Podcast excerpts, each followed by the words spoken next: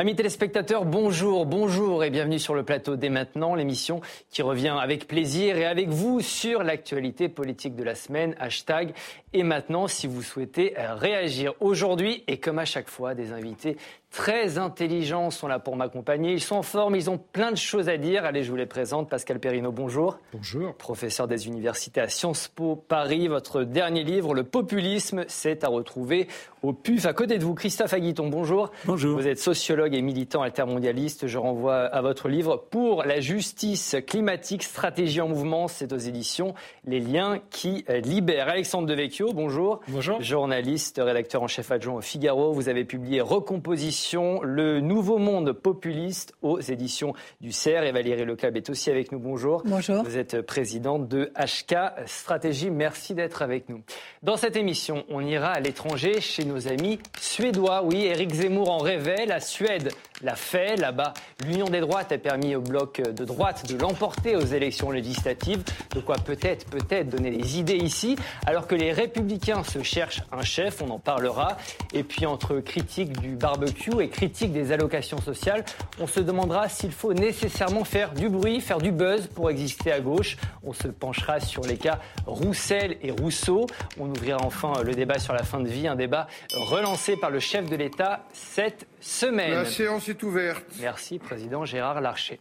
Mais d'abord, retour sur cette opération de communication ratée d'Emmanuel Macron. Le week-end dernier, la communauté euh, du jeu vidéo organisait un marathon caritatif. L'opération visait à récolter des fonds pour des ONG environnementales. Le chef de l'État a tenté de s'incruster par réseau social interposé, ce qui n'a pas du tout, du tout plu aux participants. Écoutez.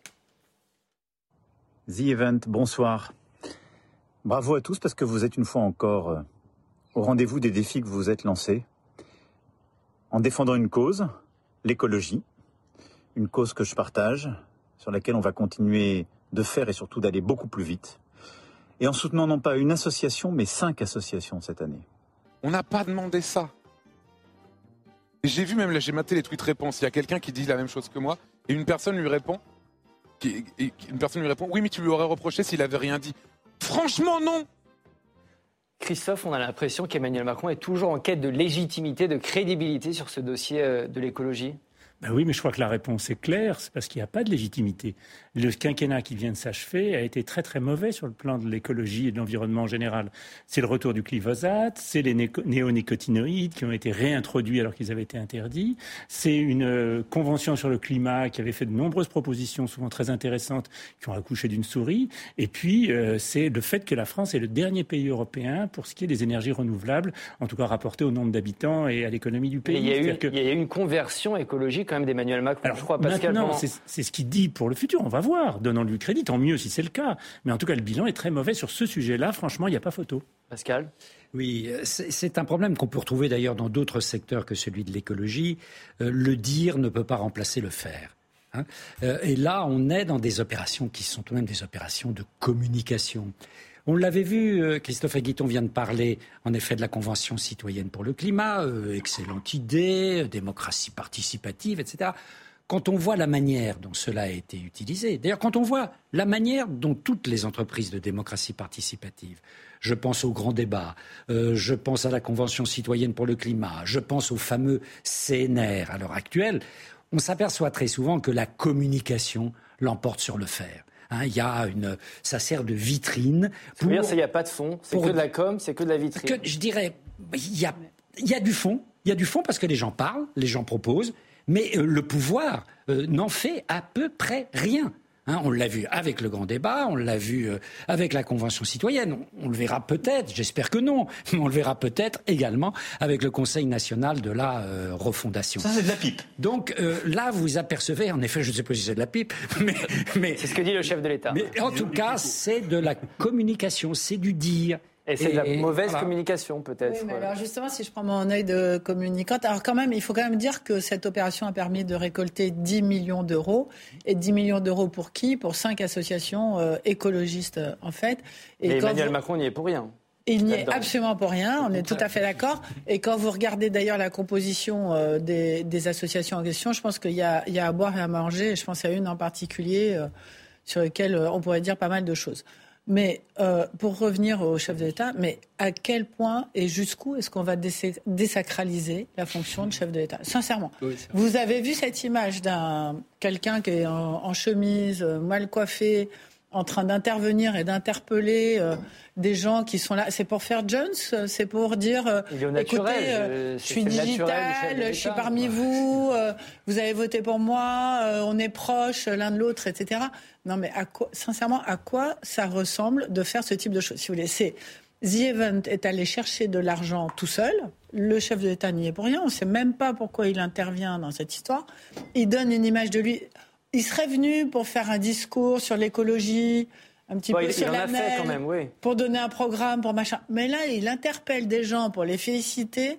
Enfin, c'est opération de com raté. Mais peut-être, Alexandre, sur le dossier de l'écologie, Emmanuel Macron, c'est quoi? Il y a désormais une vraie conviction ou, encore une fois, c'est de la com, c'est que de la com? Ah, Je pense que c'est de la com. Parce qu'en plus, il, identifie ça à un sujet effectivement Jones, branché, euh, et ça, il a toujours essayé de le faire. Il a essayé de le faire en, dans son premier gouvernement en prenant euh, Nicolas Hulot, on a vu qu'il n'était pas forcément sur la ligne, même ligne politique. Donc quand on prend un ministre euh, qui n'est pas d'accord enfin, qui partagent pas la même vision politique, ça, ça mène pas à grand chose. Ça fait de l'image, mais ça se retourne. L'image finit par se, retourner euh, contre le, gouvernement. Et ensuite, je pense que dans le contexte particulier, euh, Emmanuel Macron va en faire beaucoup sur l'écologie, puisqu'on est dans un contexte où, par la faute du gouvernement, parce que euh, ils n'ont pas su anticiper sur le nucléaire, qu'ils ont abandonné cette énergie-là, on va être contraint à faire sans doute preuve de, de sobriété. On voit bien qu'on a des mesures qui rappellent un peu le, euh, le Covid, des, des, mesures punitives en quelque sorte. Et si on peut habiller tout cela euh, d'écologie, c'est mieux, puisque euh, il va demander aux, Français de faire un effort pour la planète, alors qu'en réalité, il ne s'agit pas de ça. Il s'agit simplement, euh, voilà, d'un État euh, qui a laissé paupériser un outil qui lui permettait d'avoir un avantage compétitif, qui nous aurait permis de payer l'électricité moins cher. il a, il a relancé quand même le nucléaire. Donc il, il a quand même changé d'avis sur le nucléaire. Oui, il a changé très tard d'avis. Maintenant, il faut habiller tout ça d'écologie, parce que ça, ça fera mieux passer des, des, mesures. Vous en dites euh, beaucoup. Des mesures, oui, oui, Emmanuel. Euh, mais euh, voilà, ça, ça, ça, sera mieux pour faire passer des mesures qui seront perçues comme punitives Alors, il y a quand même... pour les Français. On dira c'est la grande cause écologique. Or, c'est pas la grande cause du climat, c'est l'impéritie du gouvernement. Il y a un projet de loi qui va être présenté début octobre qui vise à accélérer sur les énergies renouvelables. Ça va être un peu le test pour ce gouvernement, pour l'exécutif, Christophe on va voir, oui, oui, si ça permet d'avoir plus de renouvelables et de réaliser ce qui n'a pas été fait pendant le dernier quinquennat, c'est positif. S'il y a des mesures prises sur l'isolation thermique qui vont au-delà de ce qui a été fait, qui était aussi assez léger, c'est très bien. Mais on va voir. Hein. Pour l'instant, en tout cas, on peut dire que le quinquennat précédent a été mauvais sur ce sujet, et tant mieux si ce n'est pas le cas pour le, le quinquennat qui s'ouvre. Pascal?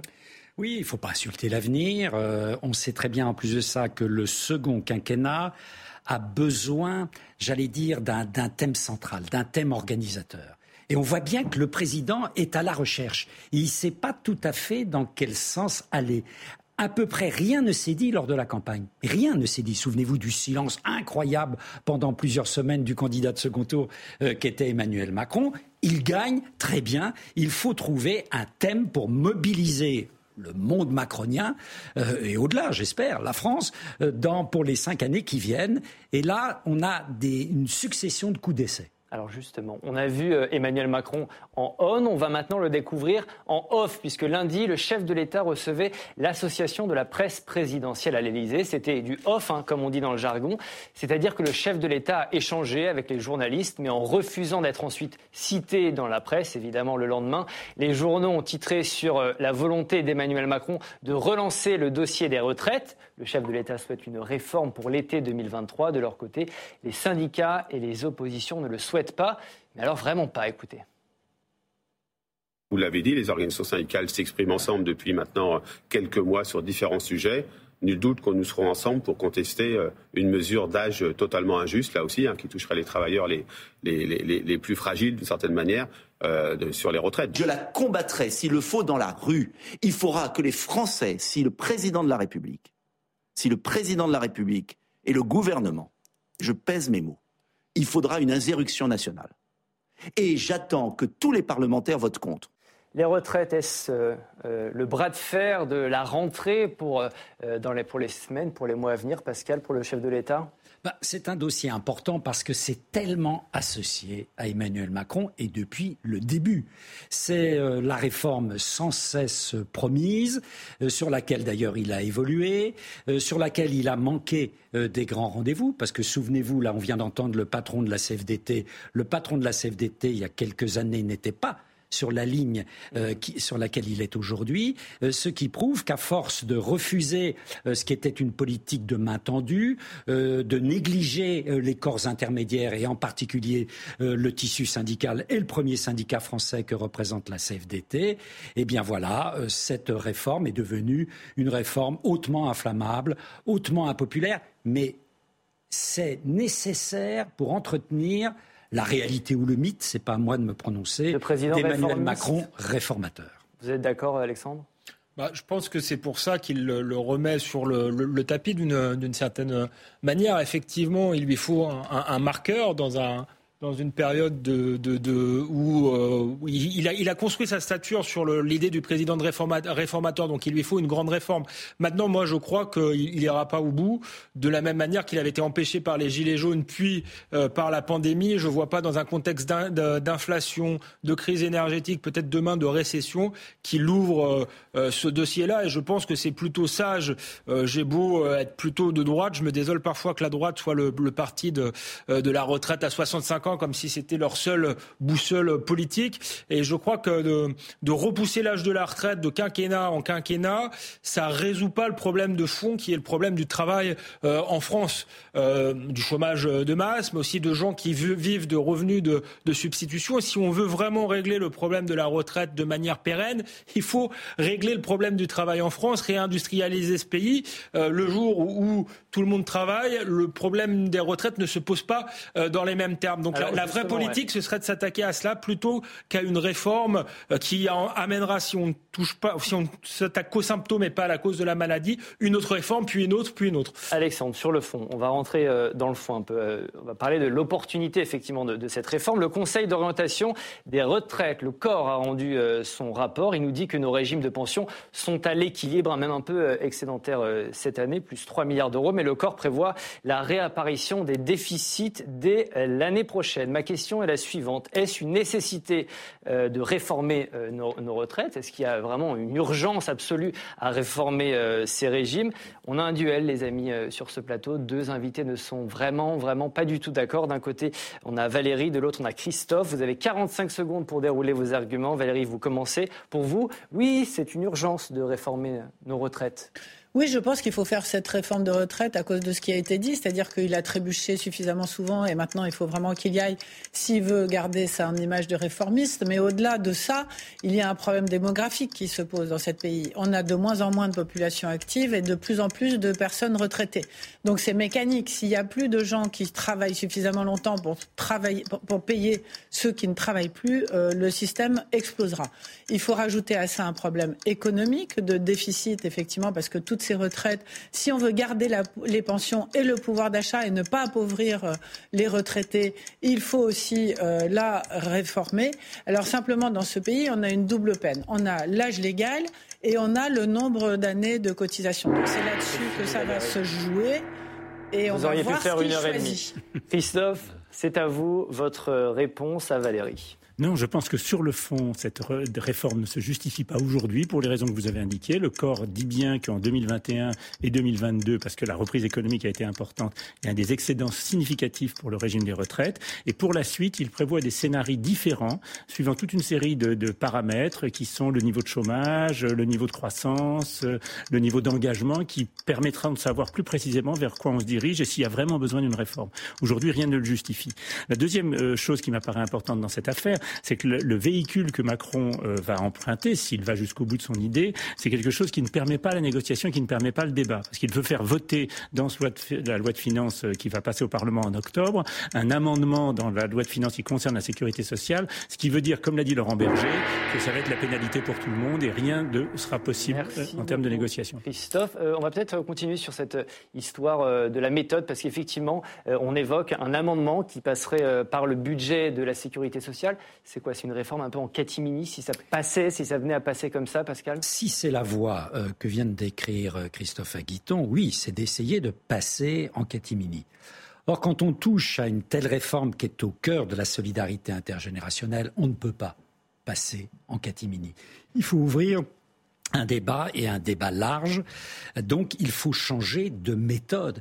Vous savez, euh, ce que le président de la République a payé très cher, euh, c'est pas ce qu'il a fait tellement au fond, c'est la méthode la méthode, une méthode sans arrêt euh, verticale, euh, une méthode en effet considérée par les Français comme étant plus marquée par l'autoritarisme que par l'association des forces vives. Il a du mal avec l'horizontalité. Emmanuel Macron. Et pourtant, il l'a préconisé sans cesse. Il en parle beaucoup. mais il l'utilise plus comme un moyen de communication, cette horizontalité. et on sent qu'il a c'est peut-être euh, parce que ça n'est pas un élu au départ. Euh, au fond, il n'a pas la pratique des corps intermédiaires.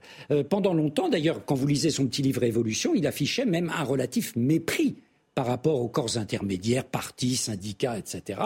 Il semble avoir changé, et là, au fond, un des défis de la il le dit lui-même, un des défis du second quinquennat, c'est quelle est cette nouvelle méthode pour gouverner? Ça ne peut être que la concertation. Alexandre, euh, si effectivement cette réforme venait à passer par le budget de la sécurité sociale, etc., etc., en catimini, comme dit euh, justement euh, Pascal, ça voudrait dire aussi que la droite est prise au piège parce qu'elle voterait d'une certaine manière cette réforme. Emmanuel Macron va avoir besoin des voix des républicains pour faire passer cette réforme. C'est ce qui me faisait dire tout à l'heure que je pensais que malgré tout, il reculerait parce que j'ai expliqué que le contexte était explosif et en plus il a une majorité qui n'est pas du tout celle de son premier quinquennat au premier quinquennat, il avait une majorité extrêmement large. Il n'a pas réussi à la faire passer. Je ne vois pas comment il peut réussir maintenant. Alors oui, la, droite se piège toute seule, je crois, parce qu'elle a peu de vision. En tout cas, la, la, droite LR, ce que je disais, euh, si sa vision se résume à la retraite à 65 ans, demain à 68 et après-demain à 70 ans, euh, je crois que c'est pas très convaincant. Euh, c'est pas que, que je ne veuille pas faire des efforts compte tenu du vieillissement ou qu'une partie de la population ne souhaite pas faire des efforts, mais il faut donner du sens euh, à cette réforme. Et là, il n'y en a pas. On a l'impression que c'est une réforme comptable, paramétrique, et encore une fois, qui ne résoudra rien à la question centrale de ce pays, qui est euh, le travail, le fait que euh, les usines ont fermé, qu'un certain nombre d'emplois ont été délocalisés, le fait qu'un certain nombre de Français vivent d'allocations. Moi, je préférerais qu'ils travaillent, qu'ils cotisent, plutôt que de faire la distribution. C'est de tout confondre, c'est pas possible. non, justement, il a quelque chose contre vous.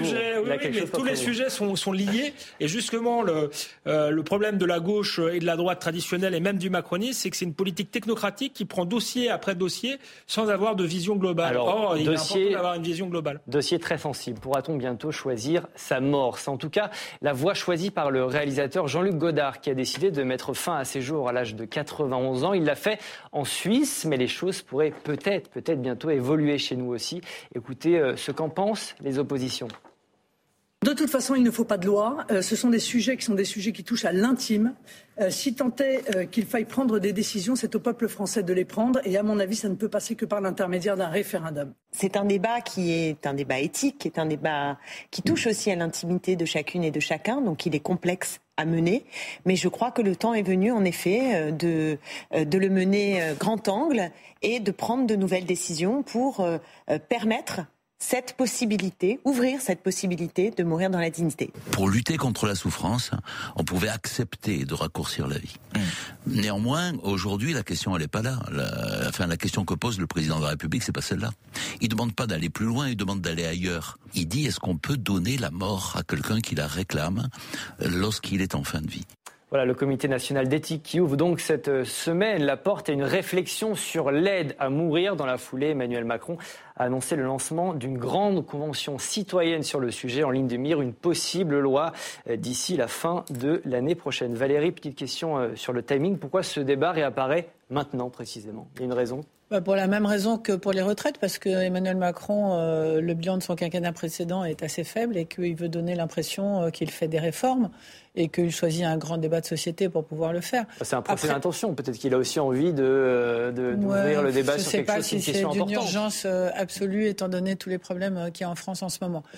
sur le fond, la loi Leonetti, on vient de le voir, donne déjà beaucoup euh, de possibilités. Il y a cette histoire de sédation profonde. euh, Alors expliquez-nous parce que c'est très technique. Bah, la- euh, non, c'est pas technique. C'est que quand quelqu'un est en fin, fin, fin de vie, à quelques jours, à quelques heures, euh, et qu'il souffre, il y a déjà la possibilité en France aujourd'hui, grâce à la loi Leonetti, d'abréger la fin de vie euh, de, de quelques jours, hein, mais pas plus que ça. Euh, à la demande euh, du patient s'il l'avait demandé euh, auparavant et dans un accompagnement de soins palliatifs. Aujourd'hui, si vous voulez, on parle d'aller beaucoup plus loin quand même que ça, c'est-à-dire on parle de suicide assisté. Et un suicide assisté, c'est quelqu'un qui, comme Jean-Luc Godard, dit bah écoutez, je ne suis pas malade, mais je suis absolument épuisé, je ne veux plus vivre, donc aidez-moi à mourir. Mais c'est pas voilà. Alors, donc euh, peut-être que ça sera. quel- Donc moi, cette euh, deuxième euh, hypothèse me fait pas. peur, ne me convient pas. Très rapidement, pour deux raisons. La première, c'est qu'on connaît tous autour de cette table des gens qui ont été extrêmement malades et qui tout d'un coup sont allés beaucoup mieux et qui finalement s'en sont sortis, ne serait-ce que parce que la, la médecine progresse tous les jours. Et la deuxième, c'est parce que je trouve que la fin de vie, alors sauf dans des circonstances épouvantables, mais est plutôt un moment important de la vie. Parce que moi, je pense par exemple à un Axel Kahn euh, qui euh, présidait la Ligue contre le cancer et qui est mort euh, d'un cancer et qui tous les jours postait euh, sur LinkedIn des textes absolument fabuleux en disant j'ai vu une fleur par la fenêtre, etc. on a etc. tous des, des cas comme Et je autour pense qu'il y a des choses à vivre en fin de vie et qu'il ne faut pas forcément. Une ouverture de. Si on ouvrir la voie finalement au suicide est-ce un progrès selon vous, Christophe? Je pense que c'est une liberté de plus. Ça ne veut pas dire qu'il faut pousser les gens à le faire, bien évidemment non. Et l'exemple d'Axel Kahn montre qu'on peut avoir une fin de vie euh, consciente, digne euh, et qui s'accompagne euh, de sa famille, comme on l'avait vu dans, ce- cas-là. Mais il y a des cas qui sont plus compliqués. hein, et on parle vraiment de cela. C'est-à-dire qu'on a aujourd'hui toute une série de gens qui vivent de façon euh, permanente avec une maladie chronique. hein. La science a fait énormément de progrès, la médecine aussi. Donc on peut soigner mieux les cancers, les maladies génétiques, le sida, euh, toute une série de maladies qui avant étaient mortelles à court ou moyen terme. Mais ça veut dire qu'il y a des gens qui le vivent bien et tant mieux, hein, qui arrivent à s'en tirer, à avoir une qualité de vie qui soit suffisante pour euh, être digne d'être euh, poursuivi. Mais d'autres ne le vivent pas comme ça. Et la seule question qu'il faut se poser, c'est est-ce qu'on laisse cette liberté de plus aux individus, avec tous les encadrements que le Comité national d'éthique a pointés, que je partage totalement. Il ne s'agit pas de faire n'importe quoi, il ne s'agit pas de donner au médecin un pouvoir absolu, il ne s'agit pas de donner à une famille un pouvoir absolu. Il y a besoin de toute une série de garde-fous. Mais comme l'exemple de Jean-Luc Gollard l'a montré, il peut y avoir un moment dans sa vie où on estime que on est trop fatigué, on souffre trop, et que même si on n'est pas dans les deux trois heures ou deux trois jours qui précèdent la mort, comme le prévoyait le, texte Leonetti, on veut en finir. Les Français, en tout cas, sont plutôt pour hein, l'ouverture de cette euh, réflexion. Je vais vous montrer quelques sondages. Euh, les Français sont favorables à une libéralisation euh, des choses. Regardez ce sondage IFOP. 89% des Français approuvent euh, l'autorisation du recours au suicide assisté. C'est un sondage qui date de février. Euh, 94% des Français approuvent le recours à l'euthanasie dans des cas de souffrance extrême et incurable. Toujours ce sondage de- du mois de février. Pascal, est-ce que le statu quo est vraiment possible? Sur ce sujet? Oui, je ne crois pas qu'il y ait urgence. Hein, euh, vraiment, la France est confrontée à de tels problèmes que ce problème fondamental hein, qui nous touche chacun, qui nous touchera peut-être euh, en effet quand on attendra le, moment ultime euh, du passage, si vous voulez. voilà, à l'heure d'aujourd'hui, ça n'est pas l'urgence. Parce que ce type de réflexion demande du temps. On ne peut pas à Il la six- là, il donne, quand même six mois Oui, avant oui, oui. de- pour, Euh, voilà, je, pour je dirais réfléchir. même plus. Je vais vous dire, il faut euh, euh, consulter absolument tout le monde, toutes les forces vives de ce pays, les forces spirituelles. Euh, J'allais dire faire un travail qui est un travail euh, de fond. Quand on touche à quelque chose d'aussi sensible, d'aussi, en effet, à plusieurs reprises et venant d'horizons très différents, on disait d'aussi intime, et que la puissance publique j'allais dire, euh, étend, étend, étend encore son impact en prenant en charge, en effet, euh, des éléments qui jusqu'alors étaient gérés euh, purement dans la sphère privative euh, et par l'intime. Il faut y aller. On peut avoir un débat. hein. on peut avoir un débat, mais il faut y aller, j'allais dire, de manière extrêmement précautionneuse. Parce que beaucoup de gens, si vous voulez, il faut voir ça très concrètement. Hein, et là, je parle euh, d'un cas personnel que j'ai connu. Euh, véritablement, quand on est euh, entre la vie et la mort, quelque part, hein, eh bien, à ce moment-là, il y a le pouvoir médical qui intervient. On est, on est perdu. on ne sait plus à quel sein se vouer. Et le pouvoir médical intervient.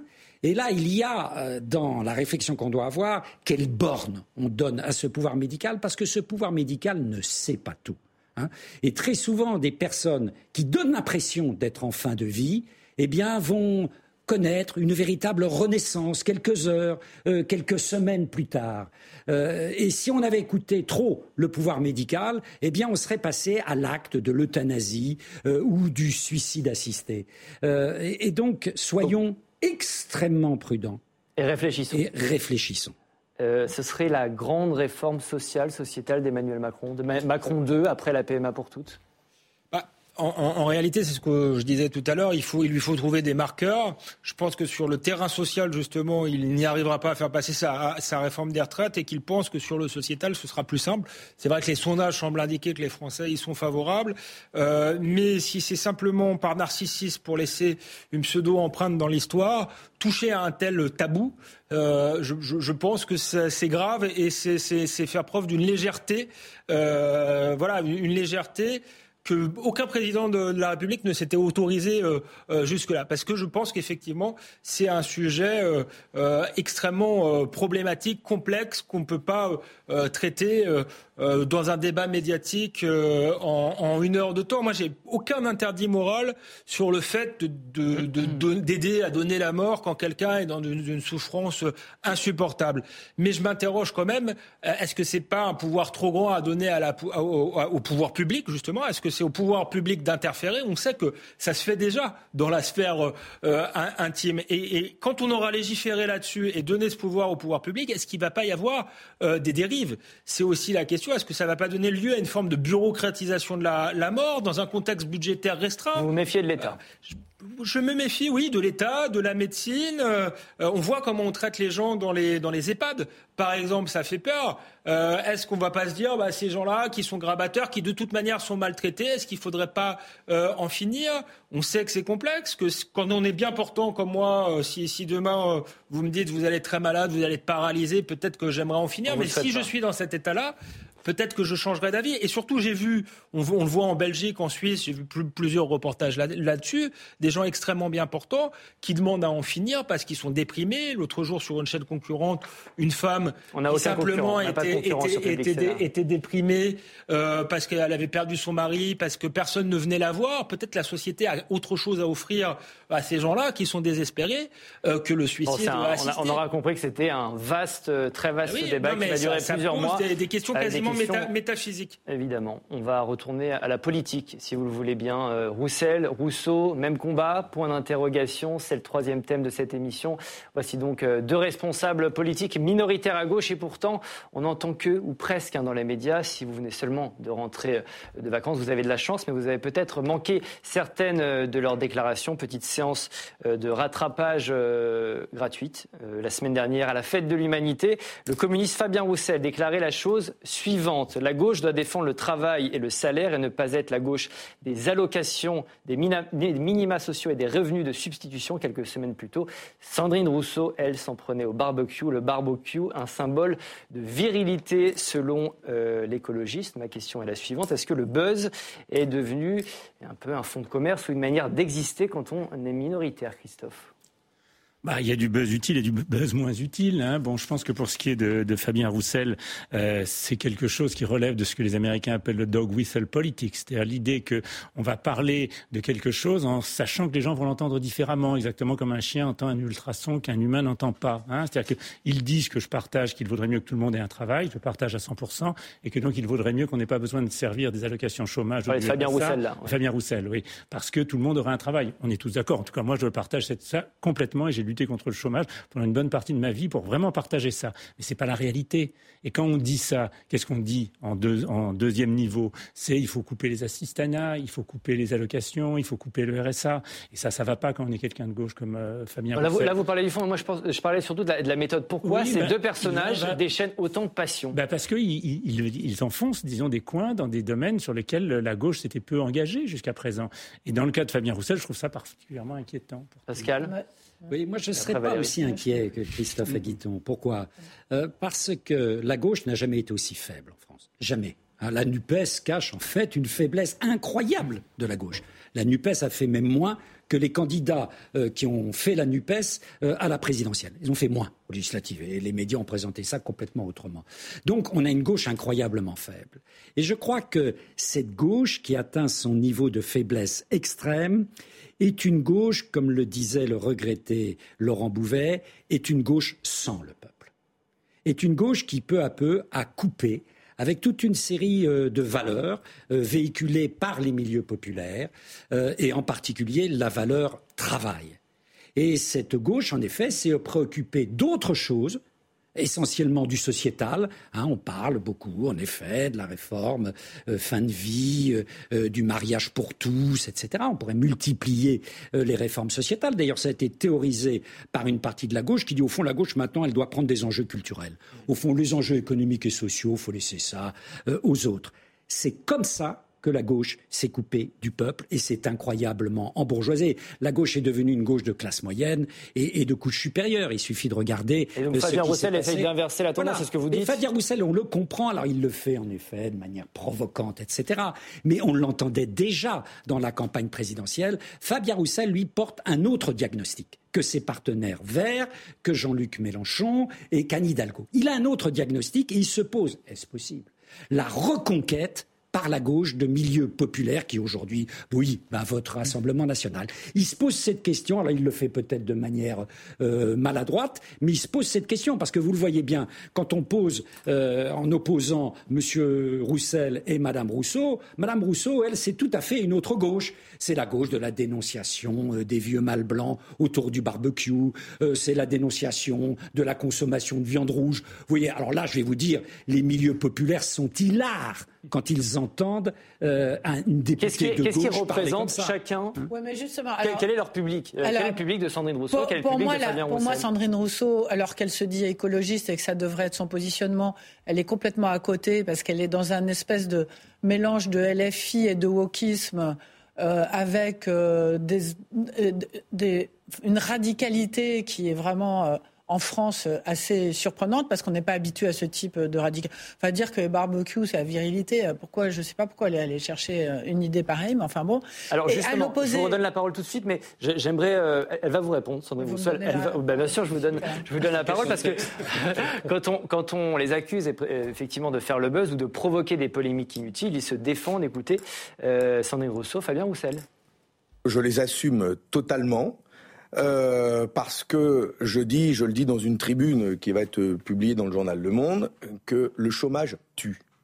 Le chômage tue. Il bousille des vies. Et là, c'est les ce que euh, les allocations, le, chômage, le système capitaliste entretient euh, un système qui repose sur du chômage, des revenus de substitution, qui permet de faire pression sur le travail, sur les conditions de travail et sur les salaires aller sur des polémiques, des buzz, ça permet de ne pas aller sur le débat de fond. Et pour moi, l'histoire du barbecue, c'est exactement ça. C'est-à-dire que moi, je posais un débat de fond qui était, on a un problème euh, d'une représentation sociale de la viande. Donc c'est un fait sociologique et c'est pas une question de comportement individuel, c'est un fait sociologique.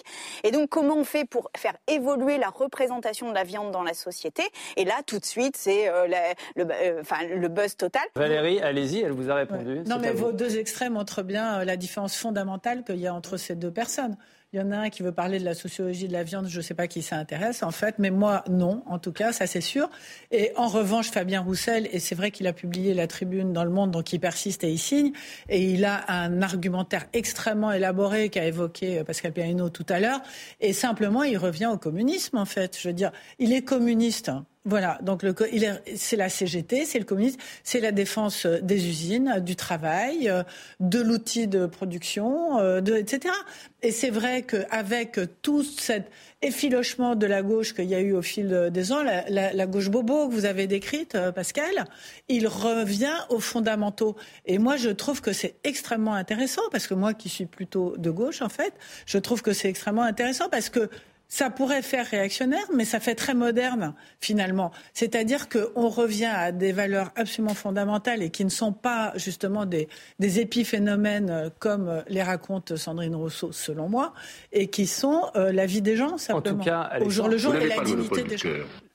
Qu'est-ce qu'il a dit, Chantal Vous n'avez pas le monopole du cœur ni de la parole. Je crois que la, la régie essaye de vous faire passer comme message. Alexandre, le, le, message justement de Sandrine Rousseau, il est quand même efficace. On en parle. Vous en parlez dans le Figaro souvent de Sandrine Rousseau. Mais moi, je pense Elle monopolise l'attention. Je pense qu'il faut parler de Sandrine Rousseau et qu'il faut la prendre au sérieux, je vais vous dire, parce que on peut dire ce qu'elle représente est minoritaire. C'est vrai que dans le peuple, euh, c'est extrêmement minoritaire, ça fait rigoler euh, tout le monde, mais hélas, c'est une idéologie, l'idéologie woke, l'idéologie qui a importé des, États-Unis, euh, de déconstruction, qui progresse énormément chez les élites.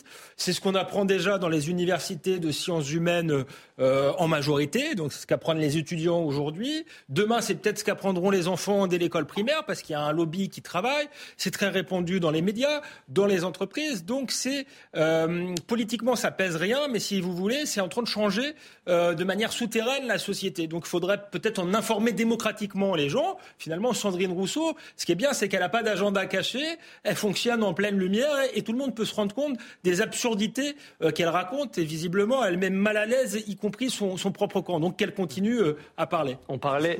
Christophe. revenir un peu à ce que disait Pascal Perrineau, que je partage totalement. Oui. que la gauche a, pendant toute une période, abandonné les classes populaires. Hein. Bon, et il y a eu un changement, y compris d'électorat. On le voit qu'aujourd'hui, la gauche est forte dans les métropoles, dans les grandes villes. Chez nous, comme à Londres, comme à New York et San Francisco, c'est un peu les mêmes phénomènes. Hein. Bon, mais je pense que ça, c'est quelque chose qui remonte à assez loin. Hein. C'était Bill Clinton dans les années 90, qui était à la fois très ouvert sur les réformes sociétales, mais qui, sur le plan économique, développait des, marchés, disons des, accords de libre commerce, qui a fragilisé la classe ouvrière américaine, qui maintenant vote Bush malheureusement, euh, Trump pardon, malheureusement dans beaucoup de cas, ou Bush à l'époque, c'était un peu la même chose. Bon, euh, aujourd'hui, la Nupes n'a plus tout à fait le même profil, hein, et on a bien vu, y compris dans les résultats électoraux, que c'est aussi dans des endroits relativement pauvres. Je pense à la Seine-Saint-Denis, hein, par exemple, où les résultats de la gauche ont été beaucoup plus importants qu'auparavant. Hein, bon, donc euh, là-dessus, ne nous trompons pas d'époque. Hein, c'était ce que vous décrivez est vrai, mais c'était un peu la ligne Strauss-Kahn, celle de Terranova, quand en 2011, il justifiait le fait qu'il fallait un peu abandonner pour ce qui était de la gauche, parce que c'était la campagne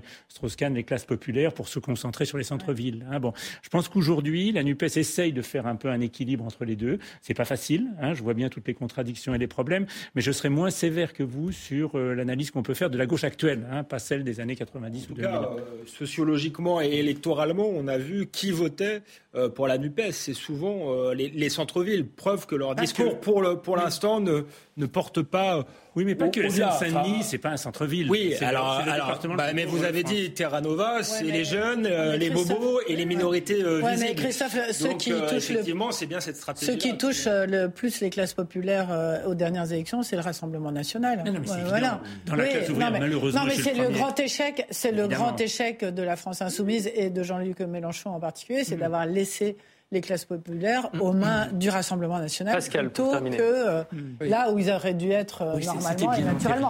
Et du Mais... coup, c'est vrai que Fabien Roussel, il peut essayer de récupérer une partie ouais. de ces gens-là. Oui. Moi, je crois qu'on est au cœur vraiment d'un phénomène fondamental, pas simplement franco-français, bien d'autres pays connaissent ça. Moi, j'étais cet été aux États-Unis. C'est que les clivages politiques recouvrent aujourd'hui des clivages sociaux et culturels, mais terribles on ne peut plus se parler dans nos sociétés.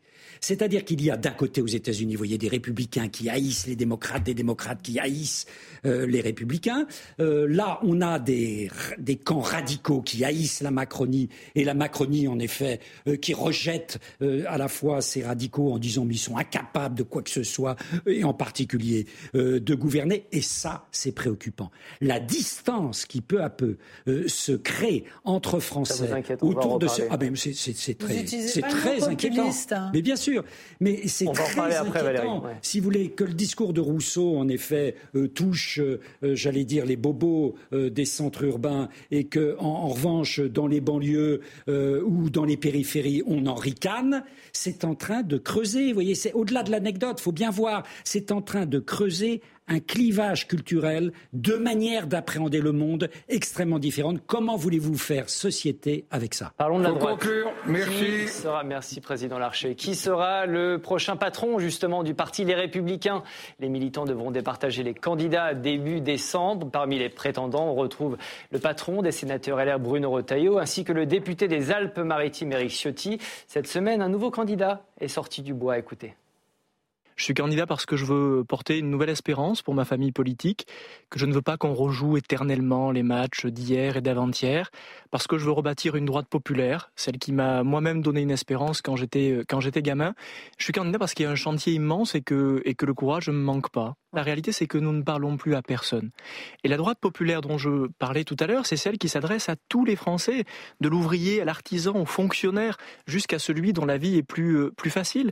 La droite populaire, c'est celle qui parle de tous les sujets. Existe-t-il encore un espace politique entre Macron et Le Pen, notamment pour, euh, pour les Républicains? Deux invités sur ce plateau ne sont vraiment pas du tout euh, d'accord. Vous allez voir Pascal d'un côté, Alexandre euh, de l'autre, 45 secondes chacun. Pour vous, Pascal, oui, il existe un espace politique entre Macron et Le Pen. Expliquez-nous. Oui, il reste un espace. On le voit d'ailleurs dans la manière dont les Français se positionnent dans l'espace gauche-droite. C'est pas ceux qui se positionnent à la droite extrême qui sont plus importants que ceux qui se positionne, euh, j'allais dire, à, droite, dans la droite de gouvernement et au centre. Hein. Il faut faire très attention. Et le principal ennemi électoral de la droite, ça a été Macron. Ça n'a pas été Zemmour et Marine Le Pen. Il y a une erreur de diagnostic. Donc il reste un espace, à mon avis, euh, pour un parti comme LR, revu et corrigé, avec son allié UDI, pour reconquérir, surtout que Macron ne sera pas éternellement candidat, il ne peut plus être candidat la prochaine fois, pour reconquérir ces brebis égarées de la droite et du centre qui sont partis, faute de mieux, chez Emmanuel Macron. Vous avez fait 45 secondes pile. Bravo Pascal. Alexandre, c'est à vous. Vous avez la parole 45 secondes. Non, il n'y a pas d'espace politique pour LR.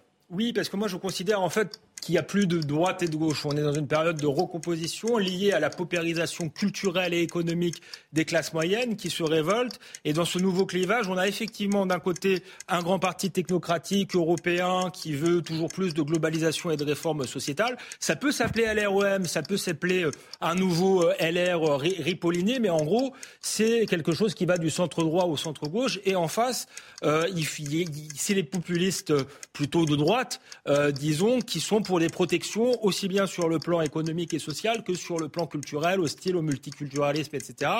Et donc euh, euh, là, euh, voilà, LR va avoir beaucoup de, mal à, investir cet espace-là. Après, je pense qu'ils peuvent le faire, mais c'est plutôt en transformant leur logiciel et en investissant cet espace-là qu'en ayant un espace propre, en fait, on dit la même chose. soit ils deviennent macronistes, soit ils deviennent le pénis idéologiquement. Mais entre les deux, il n'y a pas quelque chose de, de tellement singulier euh, vous avez dépassé le temps, ce sera décompté sur votre temps de parole euh, général dans l'émission. Valérie, qui vous a convaincu parmi nos deux chers invités? Écoutez, euh, je vais vous répondre, ça va dépendre de ce qui se passe parce que c'est quand même dans cinq ans. C'est un peu ça la grosse question. C'est-à-dire que sur le fond, je 2027, objectif 2027. Non, mais sur le fond, je suis assez d'accord avec ce qu'a dit Pascal Perrineau parce que je pense effectivement que la Macronie ne survivra pas à Emmanuel Macron et je crois au retour des idéologies de droite et de gauche à partir du moment où il n'y aura plus Emmanuel Macron, parce que il n'y a pas de vrai macronisme pour moi. C'est-à-dire que ce que vous décrivez comme centre-droit, centre-gauche, c'est un vaste marais et on ne sait pas trop ce qu'il y a dedans parce que personne d'autre qu'Emmanuel Macron ne l'incarne aujourd'hui. Donc je crois au retour à la droite et à la gauche. Simplement, ma grosse question, c'est qu'est-ce qui va se passer pendant cinq ans? Est-ce qu'un Aurélien Pradier qui fait plus moderne, qui est plus jeune, il y a 36 ans quand même, hein, parce qu'il faut renouveler, il faut des ruptures, on va pas pouvoir avoir les mêmes gros, vieux barons euh, pendant encore 5 ans, ça va être vraiment très très compliqué parce que on voit où ça les mène, c'est-à-dire à la disparition de LR d'un côté et du PS de l'autre. Si Olivier Faure a fait a fait passer le PS à la génération suivante, c'est pas pour rien, c'est pour donner une nouvelle modernité au Parti socialiste et, peut-être qu'il va essayer de se raccrocher lui à Nupes pour essayer de reconstituer quelque chose de nouveau. Et pour que votre scénario marche, pour moi, il faudrait une nouvelle personnalité du style, peut-être Aurélien Pradier, mais qui puisse embarquer derrière lui ou avec lui une forme plus large de droite que celle qui existe. Alors on a entendu, non, juste, on a entendu Aurélien Pradier qui se demandait hein, à qui parlent aujourd'hui euh, les Républicains, Christophe? Est-ce que les classes populaires ne sont plus euh, non, non, c'est à droite. en tout cas, pas, chez LR. C'est que les, classes populaires ne les entendent plus. Et en gros, le rectorat est celui des retraités, pour le dire vite. Hein. C'est essentiellement ça.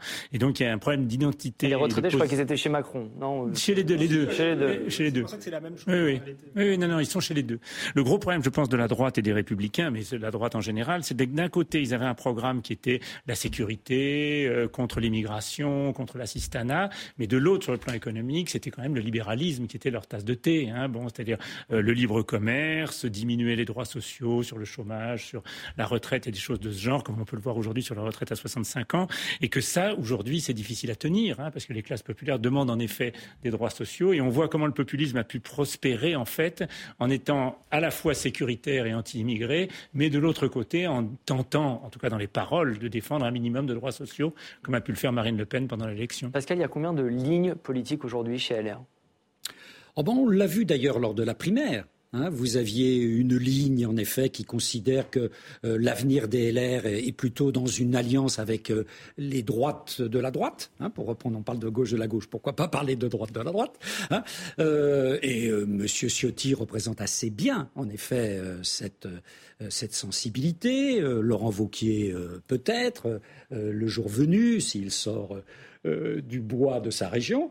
Euh, et puis, vous avez une droite qui, était assez bien incarnée par euh, Xavier Bertrand, peut-être Aurélien Pradier, qui est une droite plus sensible d'ailleurs peut-être à, l'alliance avec le centre. Il hein. ne faut pas oublier les centristes. Hein. Il y a toujours eu un tempérament centriste en France et qui a fait un bout de chemin et même un long bout de chemin en France avec, avec la droite modérée. donc c'est et puis vous avez euh, Bruno Retailleau euh, qui tente peut-être, lui, euh, de tenir les deux bouts de la chaîne, en ayant, j'allais dire, des propositions sur le terrain, des idées. Parce que quand vous lisez Bruno Retailleau, c'est certainement un des leaders qui est le plus imaginatif, il hein, faut lire son livre sur l'écologie en particulier, qui est pas inintéressant du tout, hein, et on n'en attend pas un leader de droite sur l'écologie. Hein, et, lui pose plus la question, euh, j'allais dire, du terrain des idées. Qu'est-ce que la droite française, éventuellement, a à dire à la société française? Et à mon avis, c'est la question préalable. Une phrase, Valérie. Non, Le, mot que je voudrais rajouter, c'est que peut-être que le leader de la droite dont vous êtes en train de parler, c'est un Édouard Philippe ou un Bruno Le Maire. Peut-être que, mais qui retournerait dans leur famille d'origine, du coup. Voilà, c'est un d'autres scénarios. Éric Zemmour aurait-il mieux fait de se présenter en Suède. L'ex-candidat regarde en tout cas euh, sans doute d'un œil attentif ce qu'il se passe actuellement en Suède, la Suède où une alliance entre la droite et l'extrême droite a permis de renverser le gouvernement social-démocrate. À l'occasion des élections législatives, la Première ministre a présenté sa démission. Écoutez-la. Les quatre partis de droite semblent avoir obtenu à peine 50% des voix aux élections et ils ont eu l'avantage d'un ou deux mandats. C'est une majorité étroite, mais c'est une majorité. Je présenterai donc ma démission en tant que Première ministre et la responsabilité de poursuivre le processus sera assumée par le président du Parlement et le Parlement. Il y aura des élections en Italie dans deux semaines euh, et on nous dit que l'extrême droite pourrait bien l'emporter aussi, selon, en tout cas, euh, si l'on en croit les sondages. Alexandre, est-ce que la poussée de l'extrême droite est irrésistible en ce moment en Europe? Bah, encore une fois, il faut d'abord régler la question sémantique. Moi, je vous l'ai dit, je pense qu'il y a un nouveau clivage avec euh, ceux qui incarnent plutôt les gagnants de la mondialisation et ceux qui incarnent plutôt les perdants. Et ça va structurer la vie politique pendant euh, très très longtemps. Alors, ça se recompose euh, différemment selon les pays. Parfois, dans une alliance des droites. Parfois, c'est le Parti républicain qui change de logiciel, comme avec Trump aux États-Unis, ou c'est le Parti conservateur britannique qui met à sa tête quelqu'un comme Boris Johnson, qui va s'adresser à la fois aux ouvriers des classes populaires et à la fois avoir un discours conservateur sur les questions d'immigration, les questions de. Donc c'est un phénomène mondial, c'est ce, que, phénomène, vous expliqué. Euh, mondial et, euh, et donc je pense qu'il faut sortir des, des, des questions droite extrême droite et ça va être un phénomène durable tant que la mondialisation dure et qu'il n'y a pas de réponse justement à cette détresse des classes populaire, ces partis vont continuer à prospérer. Le seul moyen, si vous voulez, de stopper la vague populiste, ce serait que les partis traditionnels s'emparent eux-mêmes euh, de ces questions-là. Il est un peu tard, ils sont en voie de disparition en France, on l'a vu avec LR et avec le PS, mais il y a un pays qui a réussi, qui est pas très loin de la Suède, c'est le Danemark, où la gauche, pour le coup, euh, s'est montrée extrêmement faible, ferme sur les questions de sécurité, d'immigration, tout en conservant un logiciel social, et a fait reculer les populistes, et aujourd'hui est très forte euh, au Danemark. La, Moi, je suis prête à faire le job. La, gauche suédoise n'ayant pas réussi euh, à, le faire, eh bien euh, voilà. Et c'est vrai que Marine Le Pen euh, marche sur ses deux pieds, un pied social et un pied, un pied sécuritaire. Est-ce que ce phénomène vous inquiète? Oui, oui, je pense qu'en effet, il y a une montée de l'extrême droite un peu partout. Et quand il y a des alliances, parce qu'il y a des pays où les digues ont sauté, hein, il n'y a que la France et l'Allemagne, où il y a quand même une séparation toujours nette entre les républicains euh, ou les chrétiens démocrates et l'extrême droite. C'est pas le cas en Italie, c'est pas le cas en Suède et dans d'autres pays. On a vu en Espagne que ça basculait. Hein, C'était à la limite avec Vox, un parti d'extrême droite. Mais quand l'alliance se fait, c'est l'extrême droite qui s'en tire. Hein, parce que c'est celle qui défend en effet à la fois la sécurité, mais aussi un peu les intérêts, disons, des classes populaires, en tout cas en parole. Hein, bon, et ça c'est inquiétant. Hein, bon, ah, alors ça peut conduire à des régimes relativement faibles, parce que divisés. On a déjà vu en Suède que, par exemple, sur la réforme du chômage, les démocrates de Suède, donc l'extrême droite suédoise, refusent de toucher à ça pour les raisons qu'on vient d'expliquer. Hein, c'est un, un, côté défense minimum des classes populaires, ce qui est une tension très forte avec la droite traditionnelle, mais ça peut aller ailleurs. Et quand on élargit un peu la focale au-delà de l'Union européenne on s'aperçoit que monte dans beaucoup de pays du monde ce qu'on appelle un nouvel autoritarisme. C'est pas des dictatures militaires, c'est pas non plus le fascisme des années 30. Hein, ce seraient des analogies trop faciles et trop rapides, mais on voit arriver un Erdogan en Turquie, on voit un Modi. Euh, trop facile et trop rapide, mais, mais euh, en Suède, chez nos amis suédois, c'est quand même un parti d'ex-nazis. On, euh. voit, on voit Bolsonaro au, Brésil. Non, est-ce qu'on peut craindre néo-nazi en Suède Néo-fasciste. Oui, néo-fasciste. Mais ce qu'on peut craindre, c'est qu'en effet, des régimes autoritaires s'installent. Alors l'Union européenne bloque un peu ça, mais enfin, on voit Orban en Hongrie. Hein, en Hongrie, on n'est pas très loin de ce risque. Pascal. Oui, d'abord, il faut saluer, si vous voulez, la démocratie suédoise. Vous avez vu le calme avec lequel la première ministre de gauche euh, dit bah voilà, nous avons perdu, euh, la droite flirte avec les 50%, euh, je démissionne, etc. il n'y a pas tout le pathos français. Il y a des vrais, des vrais démocrates de démocratie parlementaire qui considèrent qu'il y a des adversaires dans une démocratie et non pas des ennemis à éliminer. Premièrement. Deuxièmement, en effet, ces démocrates suédois qui viennent en effet d'une vraie euh, extrême droite à l'origine, mais euh, tout le monde a le droit de changer hein, aussi. Euh, surtout quand on grossit, on s'aperçoit qu'on change assez souvent. elle a fait moins que Marine Le Pen. Hein. Marine Le Pen a fait plus, quand vous regardez le premier tour, que ces extrêmes droites suédois. Troisième remarque, ces démocrates suédois ne participeront pas au gouvernement, parce qu'il y a des tensions dans la coalition. Euh, donc, ça sera apparemment un soutien sans participation. Ça rappelle l'attitude du Parti communiste lors du Front populaire euh, en 1936. Hein. Donc, attention j'allais dire, euh, au, au, jugement trop, trop rapide. Mais c'est vrai que il y a là, euh, si vous voulez, une poussée qu'on voit dans tous les pays du monde, il hein, faut dépasser l'Europe, une poussée euh, euh, de forces populistes de droite dont le combat essentiel est l'anti-globalisation. Parce que les forces qu'il y a derrière et les forces électorales, ce sont des gens qui considèrent que dans un monde ouvert et dans un monde global, eh bien, eux, de manière objective ou subjective, ils ont plus perdu que gagné à cette ouverture et ils expriment d'une certaine manière cette inquiétude comme cela. Et alors ça se passe plus à la droite de la droite qu'à la gauche de la gauche parce que la gauche de la gauche a moins de crédibilité pour récupérer cela parce que la gauche de la gauche est en général favorable à l'internationalisme, parce qu'il reste de l'internationalisme. Elle est favorable à l'immigration, parce que l'immigré, c'est le symbole de ce monde ouvert. Hein. Euh, et, ça complique euh, les populismes de gauche. Les populismes de gauche existent. Hein. Il y a eu Podemos en Espagne, il y a eu Syriza euh, en Grèce, mais ils ont plus de mal à récupérer ce malaise par rapport à la globalisation que la droite de la droite. Valérie. Écoutez, moi je trouve que c'est quand même un choc parce que la Suède euh, était restée euh, dans l'esprit collectif euh, le modèle social incroyable, l'endroit où il faisait bon vivre, où il y avait toutes les réformes possibles et imaginables, les jours de congé de parents, de, etc., etc. Et tout d'un coup, catastrophe, enfin pour moi en tout cas, catastrophe quand même, parce que c'est quand même un parti néofasciste dont on est en train de parler, qui euh, prend le lead et cette alliance des droites qui nous pose question à nous, parce que comme vous venez de le dire, ils ont eu moins de voix que Marine Le Pen. La seule différence, c'est qu'ils se sont mis ensemble. Et, et ça fait peur, parce qu'on se Une dit... configuration possible aussi en France. Bah, moi, on n'a pas totalement la même histoire que ça fait extrêmement peur, parce que imaginez qu'on transpose cette situation à la France et qu'un Éric Ciotti, j'en sais rien, prenne la tête des Républicains et que j'en sais rien, un jour, en désespoir de cause, y ait cette espèce de, coagulation, d'alliance euh, à droite qui, qui s'est faite à gauche dans le pays à la surprise générale. Qui aurait cru que le Parti socialiste allait se rallier à la France insoumise? C'était impossible. Ils se détestaient, ils étaient d'accord sur rien. Et il y avait des oppositions personnelles très fortes.